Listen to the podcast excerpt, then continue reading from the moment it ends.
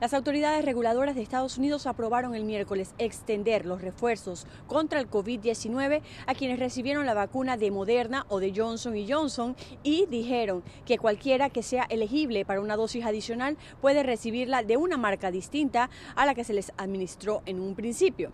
Las decisiones de la Administración de Alimentos y Medicamentos, conocida por sus siglas FDA, representan un gran paso para ampliar la campaña de vacunación de refuerzos en Estados Unidos, la cual comenzó con dosis adicionales de la vacuna de Pfizer el mes pasado.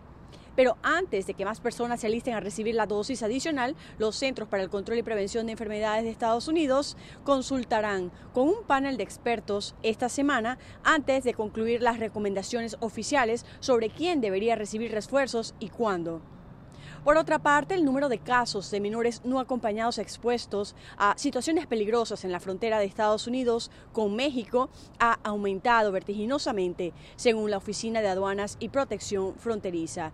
Según los datos, entre octubre de 2020 y septiembre de 2021 se encontró a más de 130 mil menores no acompañados en la frontera. Finalmente, el presidente de Estados Unidos regresó el miércoles a su lugar de nacimiento en Pensilvania, utilizando su ciudad natal, que alguna vez fue próspera, para promover su agenda, que incluye los proyectos de ley de infraestructura y de gasto social.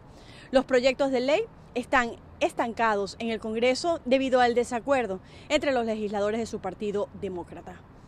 Desde Washington, Sofía Pisani, Voz de América.